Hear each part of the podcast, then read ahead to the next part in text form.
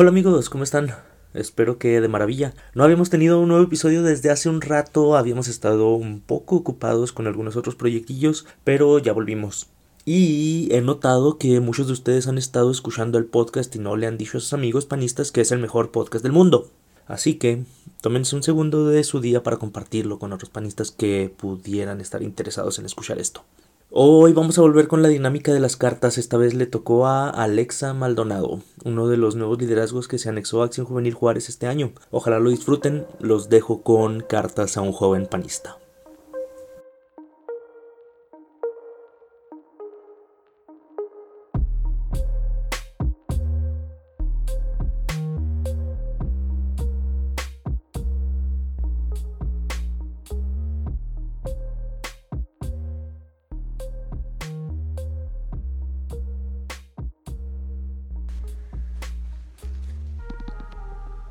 Estimado amigo, para el inicio de los años 90 y tras la gesta democratizadora que emprendió el PAN a lo largo y ancho del país, la mentalidad política de los mexicanos había cambiado. Una primera muestra de ello fue que poco a poco desapareciera la idea de que votar no servía para nada. Frase muy común en alguna época, pues se decía siempre ganaban los mismos. La ciudadanía comenzó a caer en la cuenta de que la suma de voces, la participación en partidos, la resistencia civil, la denuncia pública de atropellos y fraudes y toda la suma de acciones que distinguía a una sociedad cada vez más participativa eran el camino para que cambiaran las condiciones políticas y que el gobierno respetara la voluntad popular. Tomó varias décadas generar este cambio en la conciencia de la gente. El camino fue complejo y muchas veces sembrado de atropellos fruto de autoritarismo, que se negaba a ceder pero que tuvo que hacerlo, pues a la postre se volvió insostenible esa actitud, de razón ante la cual cada vez más ciudadanos, ya no simplemente habitantes, se oponían con valor y determinación. La llamada brega de eternidad, que en la primera hora atentó a la lucha de acción nacional, comenzaba a tocar sus primeros puertos heredera de la, tenacidad de miles de mujeres y hombres que desde 1939 asumieron como propia la tarea de tomar en sus manos su destino y promover que cada mexicana y que cada mexicano hiciera lo mismo. Carlos Castillo Peraza llamó a este suceso la victoria cultural del panismo. Y espero disculpes de antemano que esta carta se extienda quizá en demasía, pero los años que a continuación te relataré me tocó vivirlos de cerca, en carne propia muchas veces y otras a una distancia que no dejaba de ser corta, por la relación filial que me une con quien más tarde sería llamado ideólogo de la transición política mexicana. Trataré, no obstante, de ser lo más breve posible. Si de todos modos quieres abundar en su vida, puedes hacerlo a través de distintos libros que se han editado, ya sea con su biografía a trasluz de Federico Link o con sus escritos, la antología El porvenir posible es la más completa que se ha realizado de su obra. En 1993, Castillo Peraza ganó la votación del Consejo Nacional para ser presidente del CEN del PAN, cargo que en el que sucedió a Luis H. Álvarez, quien ya había tendido los primeros puentes de diálogo con el gobierno federal con la consecuencia el reconocimiento de las gubernaturas de Baja California a Ernesto Rufo y de Chihuahua a Francisco Barrio. Esa voluntad de sentarse a la mesa y generar espacios de interlocución prosiguió durante su presidencia, una de las más activas y exitosas en el tema electoral,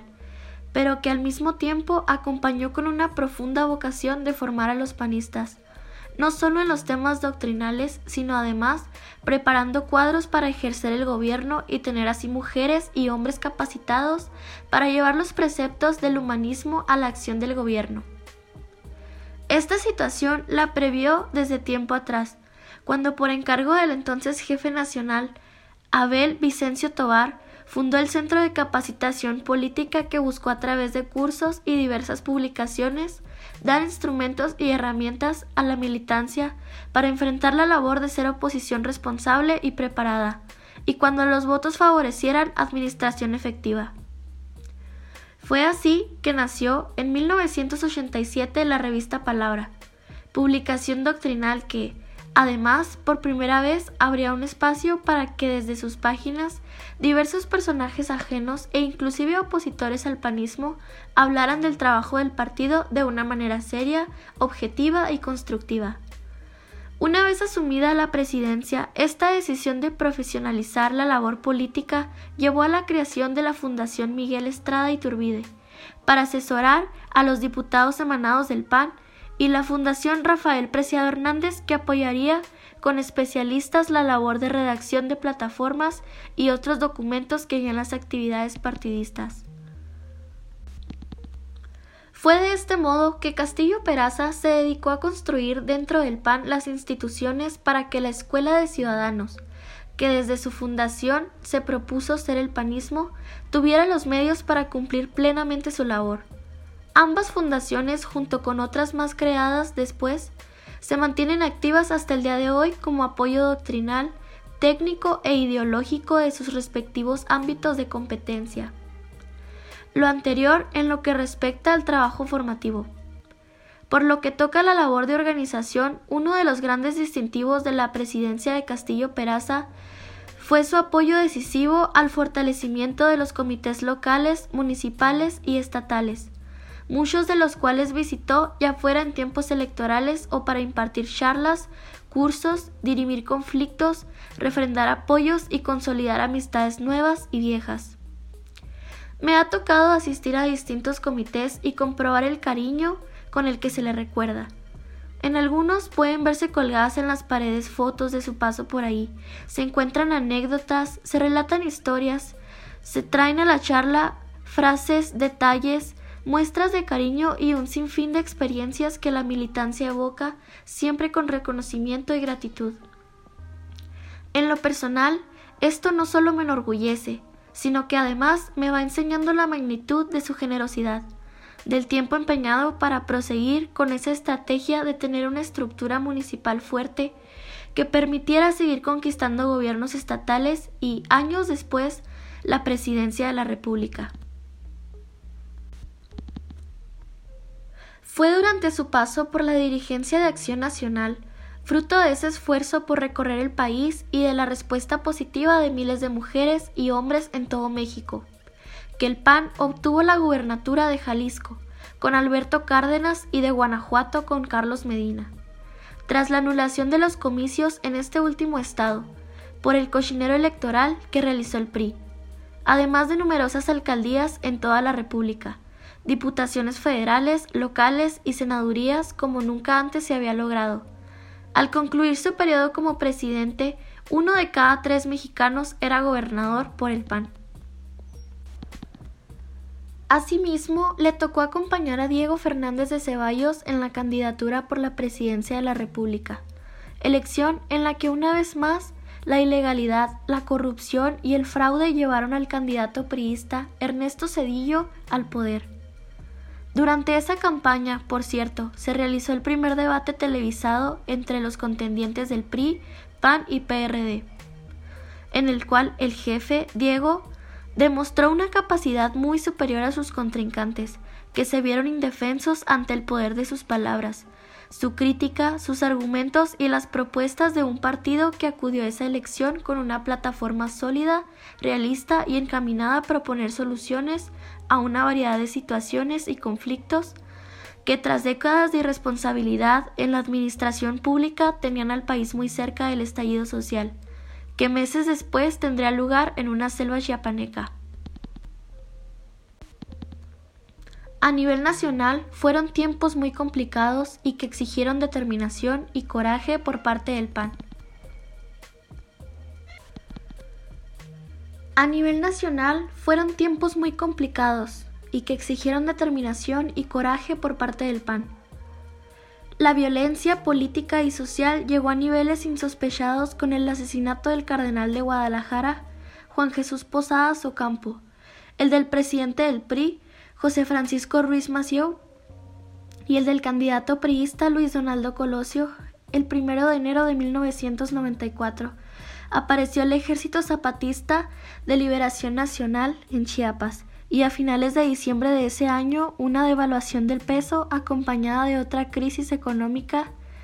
llevó a que miles de mexicanos perdieran una vez más su patrimonio y sus ahorros, sacando a la luz la realidad escondida tras una máscara de aparente bienestar que supo disfrazar el gobierno de Carlos Salinas de Gortari. Estos sucesos mostraban un panorama desolador, pero dentro de todo había un frente en el que el PAN se mantenía firme y en constante crecimiento, que era en la Cámara de Diputados. La legislatura que fue electa en 1991 dio un paso histórico en el proceso democratizador del país al fundar el Instituto Federal Electoral.